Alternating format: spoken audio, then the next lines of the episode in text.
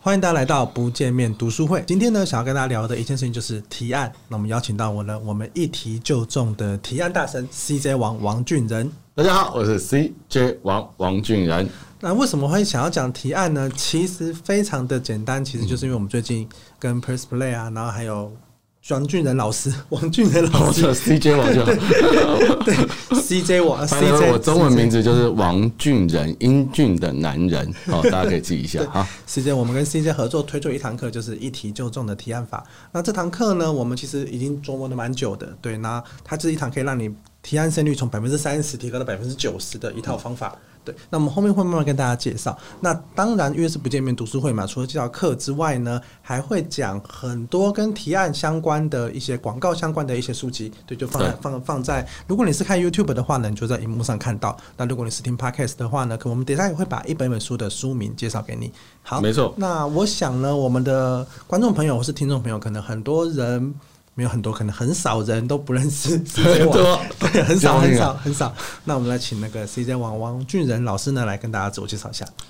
大家好，我是 CJ 王王俊仁，然后我目前是自己开了一个社呃行销顾问公司。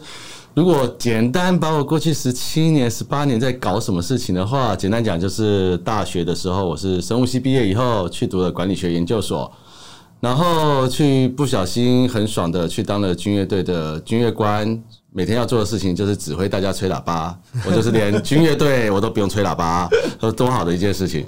然后毕业以后，当然去立法院那边看一下人家丢便当啊，干嘛的。然后后来去做了领队，带人家出团，然后也做了贸易公司，还做了网拍卖 Kills 的保养品等等等等。后来网拍的时候月入大概十几万吧。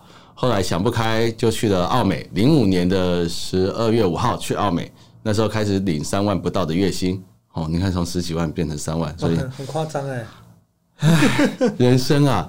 但我学到的是经验，好不好？对不对？我们要这样子正面思考一下，对不对？哦 哦，我们要这样跟新鲜的说。对对对，我跟你讲，我到奥美不知道第几年我才回到我网拍的薪水，没关系。我们学到的是经验，还有什么选择美股这两件事情，美股就不在今天的讨论范围。好，所以当然后来啊，我其实蛮有趣的。我觉得提案经验这件事情，也就是我后面在大概一一年，二零一一年的时候，那时候比较认真。为什么呢？因为那个时候，你们可能有一样状况，就是我那时候本来在奥美公关里面，然后老板那时候就觉得是说他们想我们想要发展社群 social media 的一些服务，所以老板就找了一个想要离职的人，然后就是我本人，跟我说要成立一个团队，然后结果啊，我没想到到了正式成立团队那一天。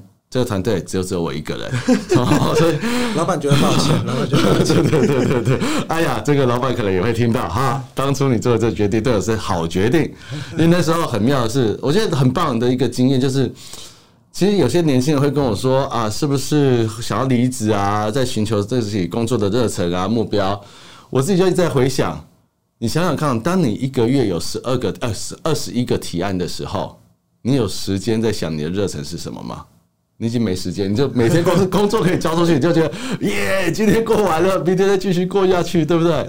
所以，我其实很妙的是说，我为什么我就回想说，为什么那时候我就不用想这件事？因为其实那时候花了很多时间在琢磨各种提案。所以，客户每我们那时候大概有分六条线到八条线，就奥美公关里面有不同单位。那每个单位客老板那时候要求对我来说很棒，每一个提案都必须要有社群的提案。那时候对我来说当然很棒啊。因为我开始有历练，当下你不觉得，但后来就觉得，你像有多少人一个月可以有二十一个提案的机会？对啊，很夸张，一个月二十一个提案，等于是大概是每周都提四到五个，每每周都这样去提，那等于是每天都在提啦。这基本上还不包括修题。OK，就这个提案就是说，这个案子里面要有社群，所以从一开始的失败率，我跟各位讲，就一开始的失败率都很低，嗯，甚至客户讲，我跟客户讲说啊，这个。数位趋势啊是怎么样啊？有的服务是怎么样啊？客户最后就说你到底要卖什么？然后我也愣在那边，我连我自己要卖什么都不知道，所以那个连会议开始要做什么结论我都不知道。所以那个 deck 啊，就人家的资资料，就因为我以前最喜欢就是奥美当然有一些好的资源，但包括到国外的话，包括到 slide 呃 slide share。就那个网站，顺便分享很多简报的，对对对，还有很多国外的论坛，论坛里面都很多简报档案嘛。我就常常晚上在十一点以后，就是我在看国外论坛的时间。嗯，因为我每一份提案大概都会准备去参考两到三份的提案，嗯，然后来完成我这份的提案。因为我真的没有人告诉我要怎么做。那个时候你是几岁？那时候我想想看啊，两千二零一一年的时候，现在的九哦，大概三十出头吧。哦。三十出头，日也超，日超非常非非非常超非常超老，因为那时候就觉得说，反正所有的提案都我这边都过，然后每一个提案又看了三个国外的提案。但我觉得这边也要提醒各位一个很重要的事情，不管看的书是好书坏书，看的提案是好提案坏提案，你都要把它看完。坏的提案你要学到它坏在哪里。嗯。有很多人，连那个就跟我说啊，老板，你给我这一份干嘛？这份不值得一看。对，我说不是，你要去看它坏在哪里，你才知道你要怎么试。如果你在自己重写一次的时候，你会怎么样？所以那时候大概就磨练了很多。那到二十每个月二十一个提案呢，大概到了第六个月的时候，我才有第二个 team member 进来。那时候再开始来消化，很妙。第二个进来以后，我们大概每个月也是二十个提案，但是就是两个人在做，然后再加一个。所以我觉得那个时候还那个那段时间对我来说提案的历练。还蛮好的，嗯，但是其实真的，我提案，我这个必须说，提案突飞猛进的那一段时间，是我后来从奥美公关又到奥美互动行销，也就是后来我在，当我离开二零一七年离开的时候，那时候是奥美互动行销的副总经理，OK，所以基本到副总经理，副总经理，所以那时候基本上要离开的时候，人家也觉得莫名其妙的，对啊，这个这个也蛮好奇，就是对您做到那那关关做到这么大，那时候为什么会想要离开？对啊，就。老板也 就很多人问问问，很多人想要了解这个。但对我自己其实就是，比如说你说现在我的提案的课程，我之前也有开一些跟那个生鲜时书这边一些小编班，对各种的方法，然后大家都会知道，其实我自己有一套，我是比较走理念派的。就是如果你就说那个什么，有一本名著不是叫《月亮与六便士》吗？对，那一本里面在讲理想和现实嘛。所以我那一本书对我来说启发也很大，就是。我是一个很理想派的人，对，没有人认为说我做得了很执行的事情，我可以，不要怀疑我，我可以，我要实现出来。但是那时候就是我有一个理想，就是在澳美我们服务的很多的客户，我也不要说澳美，因为因为很多代理商都是一样的，我不特别是说因为澳美这样，就是澳美他服务的很多客户，我很喜欢，我非常享受澳美所提供的资源，而且你要记得。你现在如果在任何的公司，不管你是在奥美广告公司，还是在你在其他的不管保险公司什么公司，你学到的是要靠你自己去争取到的东西，你不会知识自己就倒到你身上，没错，没有这种事情的。我们每天晚上，人家什么十七八点，然后准备要回家的时候，我就开始在翻国外的各种东西，然后看里面有什么垃圾堆的文件啊，什么各种文件，反正哎有看到一点资料都让他看一看看一看，这就是一直在累积自己的知识，所以。提案当然绝对没有叫做说我一就你突然之间看完什么东西你就会的，没有，这是绝对没有。但是我想要做的事情是什么？在澳美我可以协助到的都是那种国外品牌嘛，大品牌，大品牌，大预算。但是我觉得有一件事情就是，我对提案要怎么去说服人家，我有一套自己的脉络。嗯，这个脉络我之前真的实验过。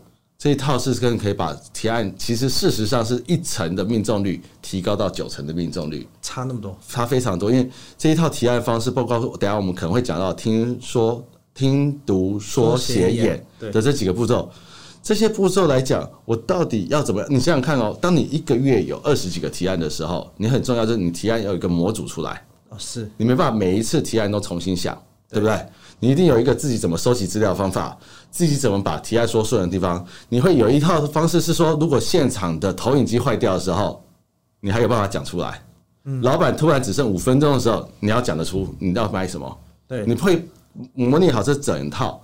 那这整套的方式，我觉得我自己为什么离开奥美，就是我如果就在奥美的话，就是我自己一直在提案，甚至我的团队在提案，我帮不到更多的人。OK，所以我自己有一个很重要，就是觉得。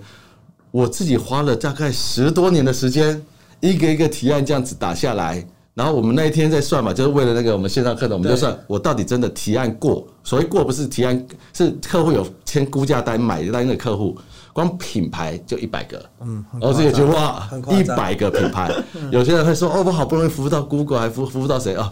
那些在澳美的时候，我们都已经服务一遍，但是我们就想要说，哎，可不可以试试看中小企业，而不是大企业？所以而且还不按。专案，比如说，假设我随便讲一个，比如说 BenQ 好，BenQ 或者说 ASUS 等等的，我们来讲一百个是指这个品牌，它下面笔电有一个活动，什么有一个活动，那个还不算。所以我就发现，我自己要历练那么多的时间，我才可以学会这一套，嗯，我才发展这一套。那我们现在所有后面想要学提案的，想要写提案的人，我有没有什么办法，不要让他们跟我一样，要走到十年才？不要走冤枉路，何必呢？对，人生有很久吗？没有啊。你要是放后来每个时间去算，你看我们，因为我们自己有去算了一个时间嘛，对，就三成命中率和九成命中率的提案，一千两百多，一年你可以省下一千两百三十个小时的时间。对，你为什么现在要浪费时间呢？没错，这就是我自己就。就突然之间，我本来是一个很诙谐的人，突然讲到这一块就 变得很认真。我感受到你对提案跟对做这件事情的热情。对，我觉得模组化很重要。其实我其实我我我我有两个点想讲啦。第一个点就是 CJ 可能到时候要注意，不要手在敲到桌子，帮我怕我剪剪辑人员，我的剪辑对对对，人员会生气。后面 不要啦，不要也不要放后面，就是 上面挥挥挥，对对对对，要注意一下。没有。第二个点想讲是，我我觉得这个东西跟我在代理商跟离开代理商的时候，我觉得想法也会有有一点像，就是其实你面对大品牌啊，跟面对有那种超高预算的品牌，真的做事的逻辑跟方法是一套。但是你实际上进来做面对中小品牌，甚至你自己打造品牌的时候，你就会发现，其实很多东西真的是，呃，可能大方向是可以套用的，是大的观念是一样的，可是很多细部的操作啊，跟一些东西其实是完全性的截然不同的。对，对我觉得这东西是这样这样的思维转换，我觉得是蛮有趣的。所以我觉得另一个，就我也觉得一个有趣的地方，就因为我自己的目标上面，就是我希望我不管是在做内容行销，不管在做小编的行销，不管在做提案，我都希望大家可以学会。所以。我其实也常跟伟讲，我靠，我们一套课程早鸟一七五零，实际上两千多。我说我我们外面收费一小时收一万块，然后这个，然后拜托各位买一个课程一千七百五十块。这个我这我其实心里是过不去的。我知道我知道，但我觉得没关系，我们就是让大家，你听起来好像我那鬼扯，然后佛系，但我真的是希望大家可以节省这个时间。在做的时候，我说刚刚有一块你说的，我同意也不同意。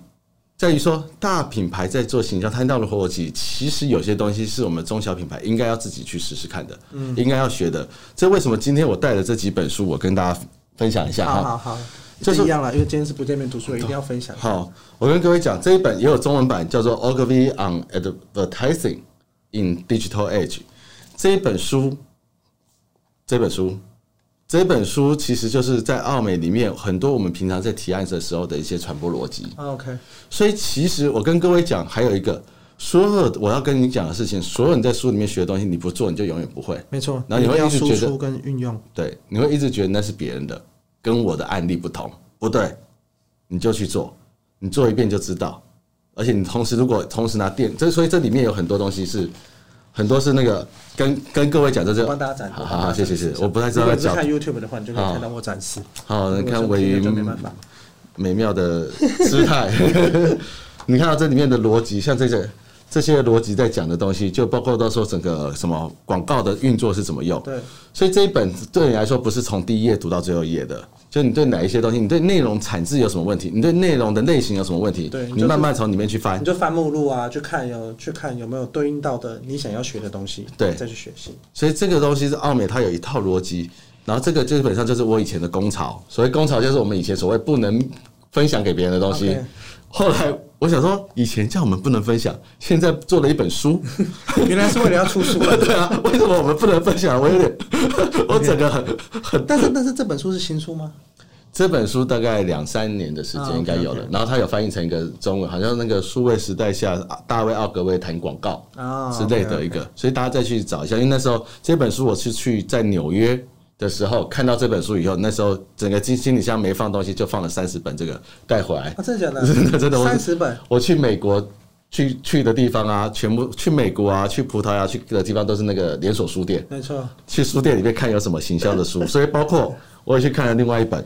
因为我自己很喜欢研究这种架构，我是非常讲求方法论的人。对，所以第二本跟大家讲，这叫 Humankind。Humankind 的是里奥贝纳另外一个代理商，他们出了一本书。那这本书里面就是说，到底要怎么去发展？里奥贝纳他有一些核心就在做广告的一些创意。其实它里面关于一个广告的创意是怎么发展的？怎么去把那个意义铺陈的更伟大？啊，意义要铺成更伟大，目的不是在做虚幻的品牌，而是可以吸引到更多喜欢你的人过来。这本有中文版吗？这本我没看到有中文版。对对对，请我们小帮手。好，请他再查一下。第三个电通这本我也不是我我自己看很多阿多亚的书了，但是其实我跟各位讲，读书如果我这是我以前的老板那个白博士 Joseph 白教我的，他说搞懂一个知识最好的方法就是教别人。嗯，所以我那时候这几本你刚才看的这几本的《The Dentsu Way》是电通指导这一本书，我就是做一个方法，一次收费的课程里面，我逼自己把书藏起来。用白板从第一从一第一开始要教的东西画到最后一页，嗯，那个时候我就确定我懂了啊。那各位是不是就当然这认真程度你们要自己认真一下。哈，所以大家可以大家可以用开读书会啊，或者什么要这样的方式去去教给教别人，或者写文章，你只要讲出来，对，或写出来，对对对，可以来投稿生鲜时书。哦，对对对，是是那个知识平台的台湾领导的知识品牌。对，知识为您所用。好，好，那我多了是不是？那灯之位哈，那灯之位里面，我跟各位讲，就你帮我把另外两个也列出来。我跟各位讲，三大三大代理商，三大代理商，三个代理商在讲的差别，就是你自己。我跟各位讲，你使用时机上面的不同，这反。好，抱歉。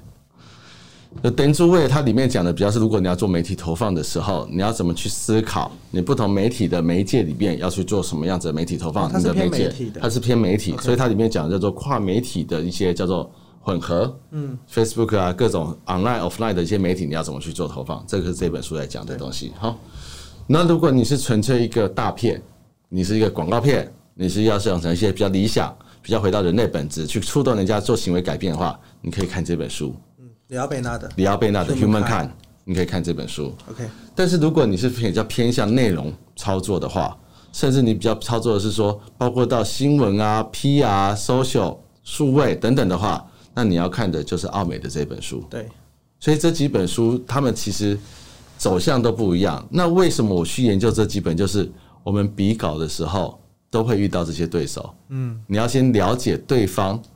会用什么手法来提案嘛？OK，所以我们当然里面就有提醒到说要怎么去看竞争对手，然后了解到竞争对手以后，你才知道你要端出什么菜，嗯，不然你就是盲打。没错，提案的时候你什么都不知道，我有什么全部端出来给你啊，神经病！我印象中课程里面有提到，就听说读感觉是读的那一块，你怎么从这么大量的资料啊，怎么从这些资料里面去找到适合的内容？对，没错，没有在读的那一块，你要找到适合的内容，然后去了解竞争品牌的这些人东西，所以。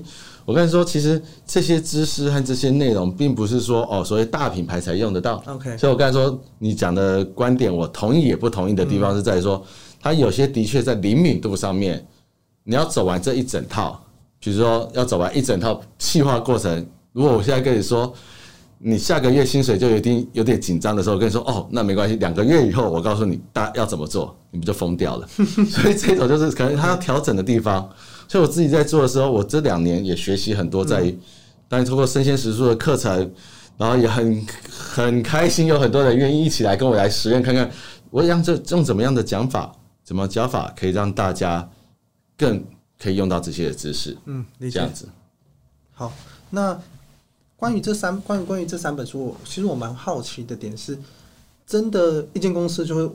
follow 这个这个这个车下去走嘛，因为可能常常下面的人来来去去啊，在广告公司的那个嗯、呃、人员的流动率比较高一点点，所以他们真的都会去 follow 这样子这个公司里面大的主流下去下去下去走嘛。啊，我跟你说，大部分的人就算在代理商里面，嗯、他们都觉得这个架构太复杂而不愿意用。哦，OK。但是你会发现，当你读到那个精髓的时候，发现。大家如果遭遇到很多代理商，说：“哎，这个代理商带出来的案子大概长那样，会长那样子。因为毕竟可能过大头的时候，大头会会调成会调调成这个样子。因为那个整个是文化价值观，所以像澳美，他就不太会去卖很多说你媒体要多下点预算啊，因为他那个不是他生意的本质嘛。是是，所以他生意的本质在于兄弟姐妹整合行销的这件事情。所以那个的确就会形塑说他的案子还是比较偏这一类型啊。OK，那电通因为有媒体。采购啊，媒体广告那一块，所以它的案型就会比较偏向媒体采购怎么下，嗯，所以那个其实虽然说它，我跟你说不会那么按照这个架构逻辑，但是它的基本的精神会很类似，长出来的样子会很类似，好，很很很有趣。好，那我觉得呃，我们跳跳脱出来问一问一题好了，就是其实我这几天跟朋友在聊，我们在开的这堂一题就中的提案课的时候，朋友也会聊到一个问题，就是这个的提案，你说你有一套完整的提案架构跟提案逻辑，但是这个提案提出来的案子会跟真的会长得不一样吗？还是真的有什么特别的地方？好，我想跟各位分享，就是之前啊，这个提案架构，如果你用了。我说你要用，你去试练以后，真的会不一样。两个地方我跟各位报告一下，所以我自己和我讲完以后。我是因为讲完以后大家都学会以后，我都就不特别了。那你讲一点点嘛？讲一点点就好。我那个线上课程是不是 大家学完以后我就我就没有特别的招数？不会不会不会，是我跟你讲，大家可能不一定学的那么快。对对对，我还有一点点领先的机会，也没有用的你那么好。而且你会一直在进步，知道吗？你会一直进步，对，你不用怕别人，不要怕被大家学走。好了好了，让我放心，让我放心。对对对，我看你每天下班还看那么多书，还天天看国外案例，而且我觉得 CJ 佩服我的地方是，他每年都会去。我佩服你的地方，我佩服你的地方。对吧？对我佩服你的地方是，主持人认真点。对对对，抱歉。我佩服 CJ 的地方是，他每年都会去国外非常多不同的去研讨会啊，或是不同的秀啊去看。呃，现在最前沿的科技是发展什么，或者最前沿的行销理论在讨论什么？最前沿的数位行销啊，数位科技在这些领域上面的发展。对，然后他其实每次去啊，都会整理非常多的资料，看非常多东西。对，我们其实未来在想说，是不是可以？今年没有机会了，今年疫情，对对对，全部都变线上。今年很麻烦，就是像昨天晚上十二点和凌晨三点有两场，然后我抱着雄心壮志要看，然后十一点五十九分我就睡着了，因为它全部变线上嘛。对对对对，所以之后就有机会是让 CJ 他去出国这样玩玩玩一轮啊，了解到这些案例之后，我们之后也蛮有机会可以找 CJ 再来跟大家分享这些东西。对，所以刚刚讲到，我觉得不用担心。好好好好，那我来讲，我来讲。我不知道各位在就是。你不管是执行提案，或是你的策略提案，或是你在销售，好，我们的本质你不要觉得不一样，我们本质就是希望人家买单。OK，买单。所以我们说一提就中，很多人会说啊，那就行销提案在用的。我跟各位讲，就这一套，我们在做行销提案在做什么？就是要我们在销售嘛，嗯，我们要人家买单，所以这个说服是一样的。对，所以这个本质上面它是有非常多雷同的地方。那我跟各位讲，其实比较。确实的案例在于说，我们这一套在提的时候，你学完以后，我们都是让客户。我现在我们现在努力的方向都是做做的方向都是，最后要让对方觉得是他真的自己很想要的。你有办法卖一台电脑的时候，让对方你讲一讲，你没有跟他说这台电脑的规格你应该要哦，你没有这样讲，但你讲完以后，他自己觉得我应该就是要这台电脑啊，而且那个应该要扩充啊，对不对？应该花更多钱。对啊，我应该要多买一点啊，这个太好了。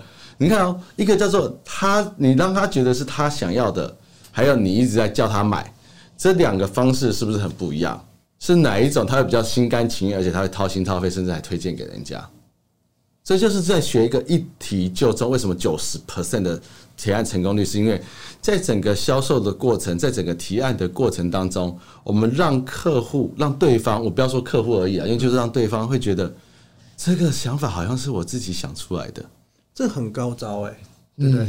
那这是怎么怎么做到？有没有一个小 tips 可以跟听众分享？当然不要全部讲，全部讲大家可能就不会去买。但是有没有一个小 tips 可以怎么样可以把这个想法很像那种什么植入到对方的脑袋里面？所以这个地方就我们当然先简单讲一个最这框架上面的，还不知道思维上面就。一个提案，我们在讲求的就是说，你最好二十分钟内可以把一个提案讲完。二十分钟，OK。然后七分钟内你就要讲到你的重点。哦。但七分钟前你要铺陈的东西，就是你要透过你非常就是一个提案里面，你不要放太多的页数，在讲一些他已经知道或他不 surprise 的东西。OK。所以对我来说，每一页每一页的提案，我们就在铺说，比如说。我们举一个我们里面会举的一个空城计的案子来讲好了啊。空城计，假设空城计，我是要去跟诸葛亮提案，对，说那个人家曹军要打来了，大家我再交代一下空城计那个背景吧。有些人不知道空城计，抱歉，可能听众跟观众不知道什么是空城计，自己 Google 查一下，好吗？好，空城计基本上就是诸葛亮透过他在那个城堡上面，然后让人家觉得说，让那个曹军觉得说。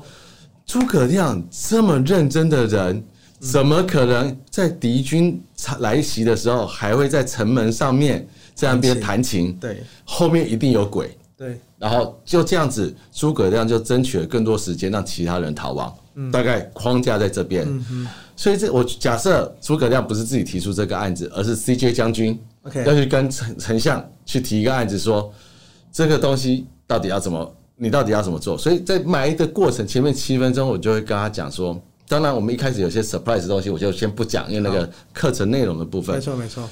那我如果让陈夏感觉到一个事情是说。我跟有陈夏，我告诉你哦，而且你的姿态一定要像我现在这样子，有个自信。我告诉你哦，有一个自信的。然后我再告诉你一个小秘密哦，嗯，这个小秘密叫做说，你知道吗？当你越自信的时候，还有越放松的时候，对方越害怕。哦，自信和放手，对方会害怕，觉得你很多招。然后如果对方什么东西都没看到的时候，然后然后曹军啊的那个领军的人司马懿，司司马懿又特别多疑，多疑，多疑。深信多疑，所以你就会觉得说，你这再来你自己在想的事情，就会觉得说，他那么多疑，然后他我自信的时候他害怕，那这两个是不是可以结合在一起？嗯，所以当你觉得这两个结合在一起的时候，我下一个就跟你说，那我告诉你，你就在城门上面弹琴。嗯，所以他就联想到，哦，对耶，因为他那时候在想前面那一页，他还想着说，我要很放松、很自信，然后让他产生很多疑的事情，我好像可以结合些什么事情。啊？OK。然后我最后这个具象化就是说，就是这把琴。哦，你弹琴，我们旁边再多帮你安排一个临时演员，叫做清洁工，在旁边扫地的人，扫地，对不对？我帮你安排好，把这个琴卖给他，对对对。所以就让人家会觉得说，所以你在讲的过程，你是诸葛亮的时候，你加上你的一些肢体啊，我刚才特别也强调一些肢体动作，还有包括说你的那个陈述，就是七分钟之内，他就会觉得。听到他想要听的东西，是你解决到他想要解决的问题哦。所以这个东西就是我们在卖客户的，不是不要说卖客户，因为提案，我昨天在 IG 发一个说，提案之前你一定要自己让自己又嗨又紧张啊。OK，又嗨又嗨，就是你真的好想做这件事情，那个热情你要能够感觉。像我现在好想希望大家知道说，怎么样可以让自己的提案变成一层变成九层哦。怎么样节省一胜率，对啊，一年可以节省一千多小时，没错，该节省吧？很夸张。第二个，所以我在说那个，你第二个，所以为什么会紧张？是因为你下的一个策略判断，像我刚才跟丞相报告说，你要在城门上面弹琴。对，你是丞相，你不紧张吗？我提给他，我都紧张了，因为前面是 十五万大军在那边呢。嗯，所以你的策略判断不会，绝对不会告诉客户说，那我们接下来走一个网红策略。嗯，走一个社群行销策略，这个策略没办法判断，一点都不紧张。嗯，所以这个你就要透过前面的读，还有听，等等的过程，你才有办法精粹出你到底在提案前面铺陈要留下什么。OK，那有个重点就是你该删除什么。所以我说回到前面说，这份提案有什么不一样？第一个，你会让对方觉得是他自己想要这个东西。OK，透过前面的铺陈达到这个效果。所以当对方想要的时候，那时候买单啊，那些所有的决策。有一个媒体资深媒体人讲的很好，说很多大部分决策是非理性的，OK，然后再透过一些理性的借口，嗯，支持自己这个非理性的决策，没错。所以你支持你搞一个让他觉得心情上面跟你一样很想做的时候，然后他说不定就会去帮你去争取预算，帮你去安排内部的。如果今天是代理商硬要提给他，他只好下礼拜要执行，他只好接受这个提案的时候，嗯，他的心情跟他自己想做的完全不一样，肯定是这样，对。我们之前看过一本书叫《好好拜托》，嗯，对，它里面就要讲到，就是每一个人的人最大的一个什么，嗯，人有一块很大重点是自主性，他觉得说这件事他自己想做的，跟他别人推给他的，他两个的动力差非常多，对，所以我觉得看到你这个看到你这个提案的想法，我觉得是在前面就是想法的逻辑都不一样，因为我们通常讲推销推销，好像我要推个东西给你，对，可是实际的这套方法，它是让。客户自己想，哎、欸，对我想要这个东西，嗯，是你前面的铺陈啊。不过我觉得那个铺陈不一定是提案，有的时候可能是你在销售的页面上，对，你在写 landing page 啊，或是你在写写文案，我觉得肯定需要你要去了解到底怎么样做这个铺陈，让对方觉得说，对，这东西是我自己想要的。对，我觉得这一块不只是单纯的你好像好像觉得说我业务才要提案，他说我好像其他人我不用学这套方法，我觉得其实不是，它是一个你怎么样去思考，我怎么样让别人买单。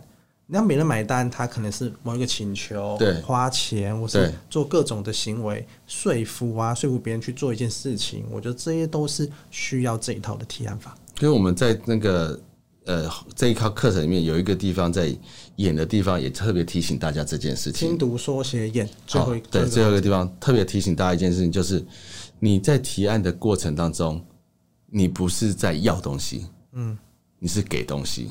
OK，你给他一个机会，让他去解决他的问题。给他一个机会去解决他的问题。我觉得那个心态的调整，心态是不一样的，整个的行为跟动作都完全不一样。对，所以我是给他这个机会，让他可以解决这个问题。嗯，而且这个问题真的就是有他适合去做，他适合去解决。所以这个我觉得是你刚才提到那个，我也就一直在反思，就是我不知道各位有没有那些提案经验，是提完案以后客户鼓掌。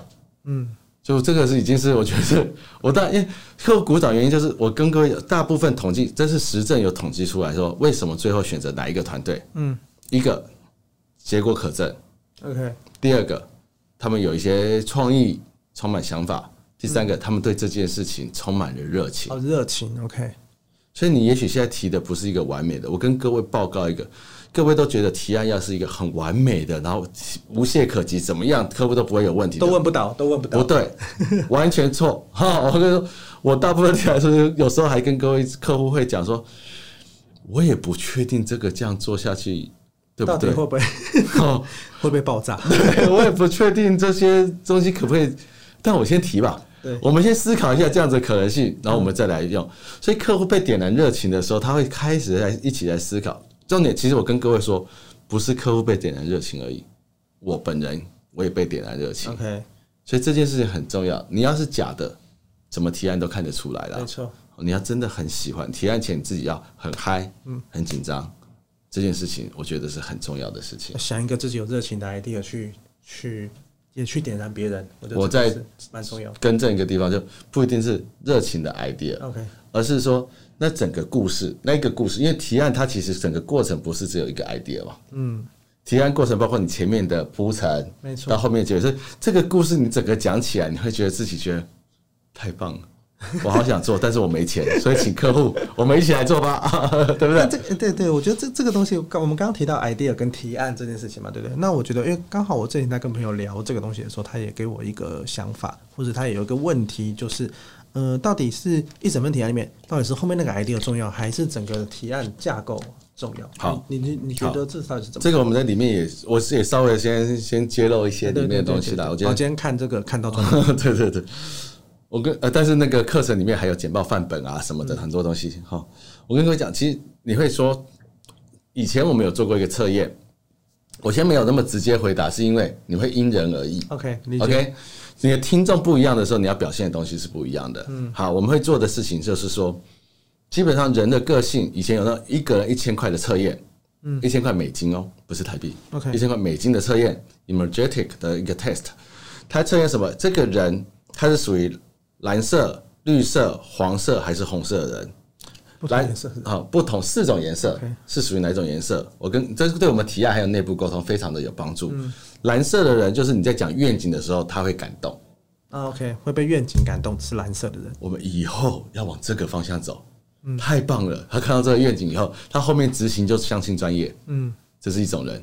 第二种人，黄色好了，我先讲黄色。黄色就是你跟他讲愿景的时候，他可能还好。他说这个没人做过的，全台湾你第一个人在做的.这个 idea 超棒，然后他就买单。嗯嗯，这叫黄色，重视创意想法的人。他有一个 picture 在那边，黄色的人是这样，红色的人是重视团队，所以他会问你的问题，就是你提案的过程，或者你前面在沟沟通的时候，你跟他讲说，哎，这个创意在国外做过什么？他说，所以你们到底有没有足够的人去做？啊，OK，你是不是在代理上你会被问到？嗯你之后执行的团队怎么是跟那个提案的团队不一样？对，他们这些就是注重人，注重人。最后一个颜色叫绿色，嗯，他就会跟你问说，哎，请问一下，你确定这个时间执行得了吗？后面的每一个步骤，每一个步骤，这个流程上面，你觉得这样子对吗？重视流程，好，这流程、时间、预算安排是绿色人。所以，我们说提案啊，我很怕各位在做的事情，就是说，如果我们就代理商的提案来，广告代理商的提案来讲，很怕的就是今天接完 brief 以后，接完客户的案情说明以后，两个礼拜，就像不见面读书会，我不见面提案，然 后两个礼拜内都不跟你见面，两个礼拜后出来跟你说 surprise，我提案长这样。啊，OK，好可怕啊，非常可怕。你连对方到底是谁，到底要讲什么东西，你都不知道。对啊，所以你都不去研究。你要是讲，就一个是代理商这边，但我觉得对客户也可怕。嗯，因为他说不定就第一次见你，然后跟你说啊，下两个礼拜后 我们来提案。他 brief 你的时候，他只有他跟你。嗯，你去提案的时候，他说不定有他的老板啊。你提的现场有谁，你也不知道。对啊，有一个是说我，你先从客户的角度，先不要从那个代理商的角度。OK OK。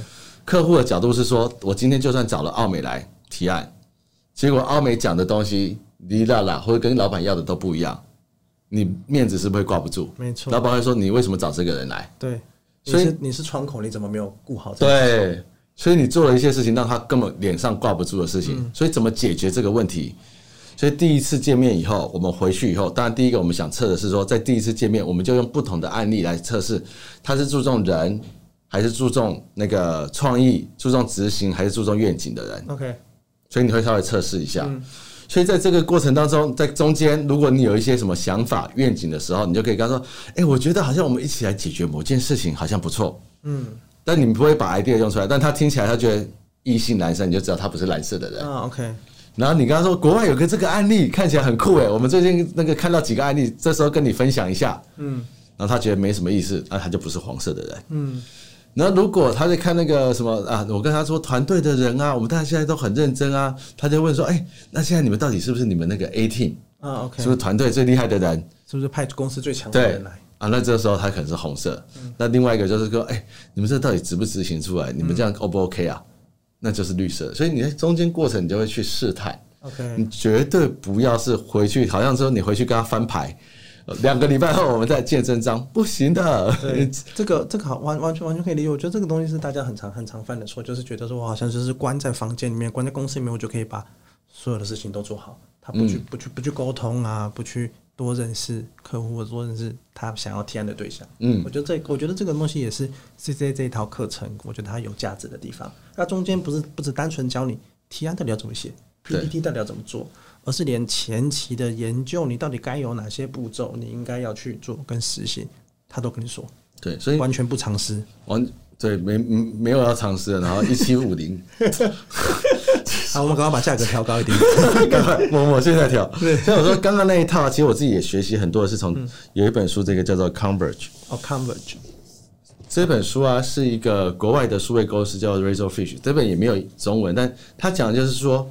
就一个数位行销公司来讲，我怎么让客户跟我带着客户跟我一起往前进？啊，因为你做越做数位的时候，我不知道是不是也这样，就我们越来越，我们看越多资料，会发现自己越不足嘛。嗯，因为有太多东西给你看的。对，你就觉得我真的不够，所以我们在客户面前也不敢跟客户说我什么都懂的。嗯，理解。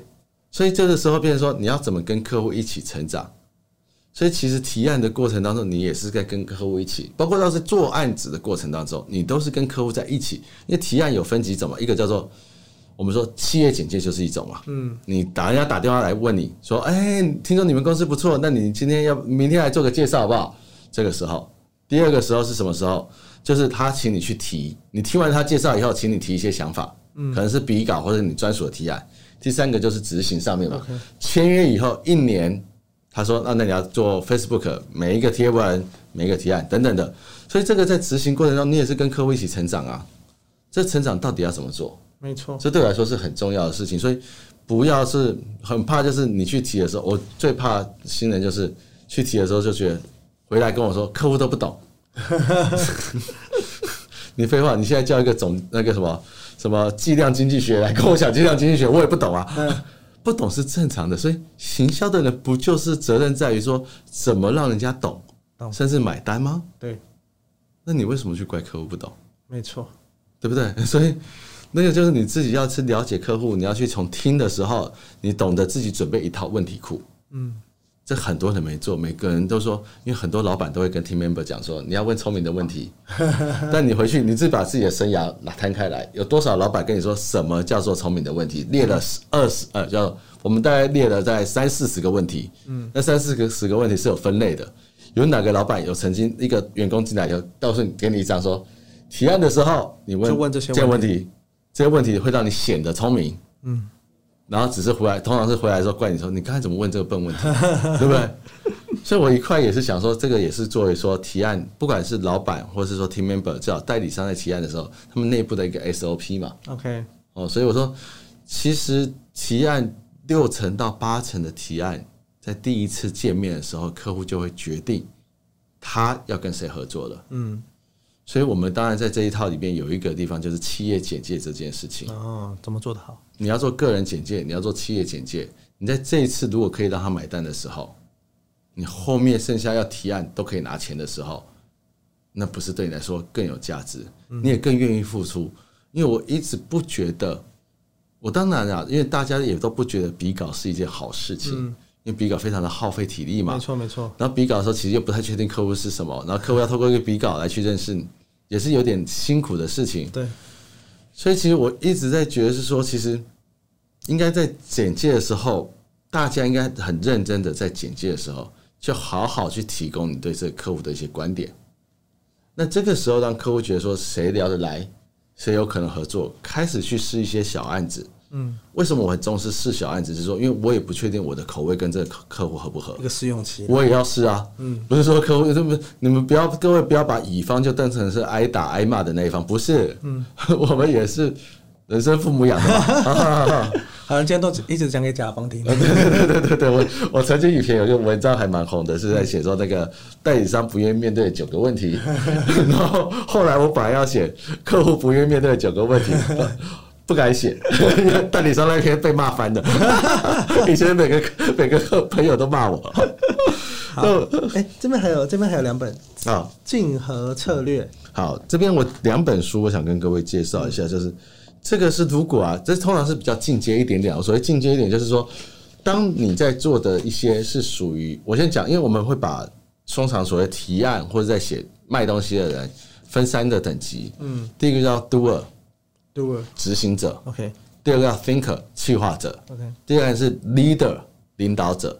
这三个阶段他们在想的问题，他们问的出来的 smart Q，我们所以说我们会准备的题库，我们会准备不一样的题库。嗯，因为你说你要叫一个 AE，就是说最基层的人去问客户，请问你的商业问题在哪？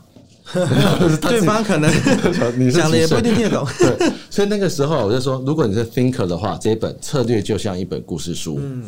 策略就像是一本故事书，这一本书就很适合你看。OK，Thinker，因为它会协助你去考虑，是说我到底要怎么去规划出那个策略。那什么叫策略？策略是一个很空泛的名词。什么叫策略？就在这本书里面。嗯。但如果你是到一个 leader，leader，有时候你说一个企业里面的 leader，你在考虑要怎么做生意的时候。竞合策略这本书会是很适合你看的。为什么？竞合策略里面，其实现在的框架，现在的商业里面，打破我们很多原有的框架。对，以前会觉得可能公关公司跟公关公司之间绝对是竞争对手，公关公司跟广告公司也是竞争对手。没错。但其实在这现在这个环境里面，其实谁都有可能是你的竞争对手，谁也都可能是你的合作对手。对不对？所以我们在说，我们自己在做生意的时候，也会考虑说，我到底要怎么样去谈判，去谈出一个，我跟你虽然在某个地方是竞争，某个地方也合作。我现在也是啊，我现在在做的叫做行销顾问公司，没错。我每年我花了一百五十万去买的很多数据资料库，在协助人们去了解消费者的样貌。对。然后这一块东西，我们有可能也是广告公司的竞争者。啊，OK，因为广告公司如果如果客户用了我们做的那个企划，广告公司就变成执行的角色，所以他们可能就会觉得不太开心，因为他们变执行者。但是我们也是合作，当他不够没有数据的时候，那我们可以提供给他数据，他不用花一百五十万，他花个两三万、一两万，他就可以用到数据。竞合策略，所以竞合策略就是你要重新拆解，你不要还是像你想想看，我们自己现在的 APP。跟你去年在装，跟你刚有 iPhone 的时候在装 APP 是不是差很多？没错。那你做生意的方式有没有改变？应该要改变。没有改变的话，就我觉得自己很可怕。好所以竞合策略在跟各位讲的就是这个，就是老板要读一下，老板要读的东西。好，最后一本，最后一本，最后一本哈，最后一本要讲的就是说，如果你这个 thinker 的时候，你有一个东西叫做。Buyers Persona 的这一本也是我非常推荐的一本书，但其实我自己在消费者研究，因为我所有东西，我我在跟各位在分享那个提案，还有的一开始的时候，都是跟目标族群有关。嗯，所以我最近也研究很多那个什么犯罪素描。OK。然后 FBI 那对 FBI 那套，然后我以前去国外论坛的时候，还去特别去研究某一家公司，它是 FBI 的人出来开的市场调查公司哦，超酷的，超酷的，超酷的，所以那时候也去了解到他们的服务项目，他们怎么去做这件事情。所以如果你自己应该要思考，就是说，就算假设我的本职选的是在社社群行销，OK，社群行销你看的绝对不是互动数，是哪些人点的那些按赞，按的那些赞，所以就是 persona，你要怎么去看你的轮廓。那轮有一个我可以跟大家讲的一件事情很好玩，消费者里面，你不是小跑出四种分众的时候，你要决定哪一群，它有很多方式，其中一个我觉得他讲的很很好的一个方式叫做说，你自己对那一个族群有没有热情？哦，比如热情这件事情一直反复的在一直在讲这热情，就因为比如说我们今天硬说啊，CJ 你这 SoulWork 这家公司，你应该要贩售你的服务。给那些，比如说我，我现在讲谁好像都不对，我把自己先那个不行，把挖坑给谁跳？卖给那个菲律宾人好了。然后我说我那边人生地不熟的，嗯，然后对于离乡背景我又没有热情，是，就算有钱，就算市场很大，比台湾大很多，我也没办法。OK，所以有一个叫方就就你对这些 TA 有没有热情？有热情就一直产出东西，没热情就没办法。没错，我觉得这个东西也是蛮有趣的，就是我觉得最后我们可以来做一个简单的收尾。我觉得我们今天前面提到了关于 CJ 的课程啊、提案课的这一些比较不一样的脉络，然后跟他自己的这十几年来的一些想法，然后跟他看这些书，我想从这些书，我觉得大家可以感受得到，就是 CJ 他自己的学习力很旺盛，对，然后一直不断的精进自己的策略。但是我觉得一个很有趣的是，即使讲了这么多比较理性的分析啊、策略啊、架构。但是最终有一块一直比较感性的部分，就是在于热情这件事情。对，你的热情的所在会引导你，即使架构都一样，即使测出来的数据结果都一样，但是你的热情所在会引导你做出不一样的东西跟不一样的选择。没错。好，那我们今天很感谢 CJ 来到我们的不见面读书会。如果大家对 CJ 的课程有兴趣或对这些书有兴趣的，我们都会留在资讯栏下面，大家可以自己去来看跟选购。好，那我们将谢谢 CJ，感谢大家说再见了，拜拜，拜拜。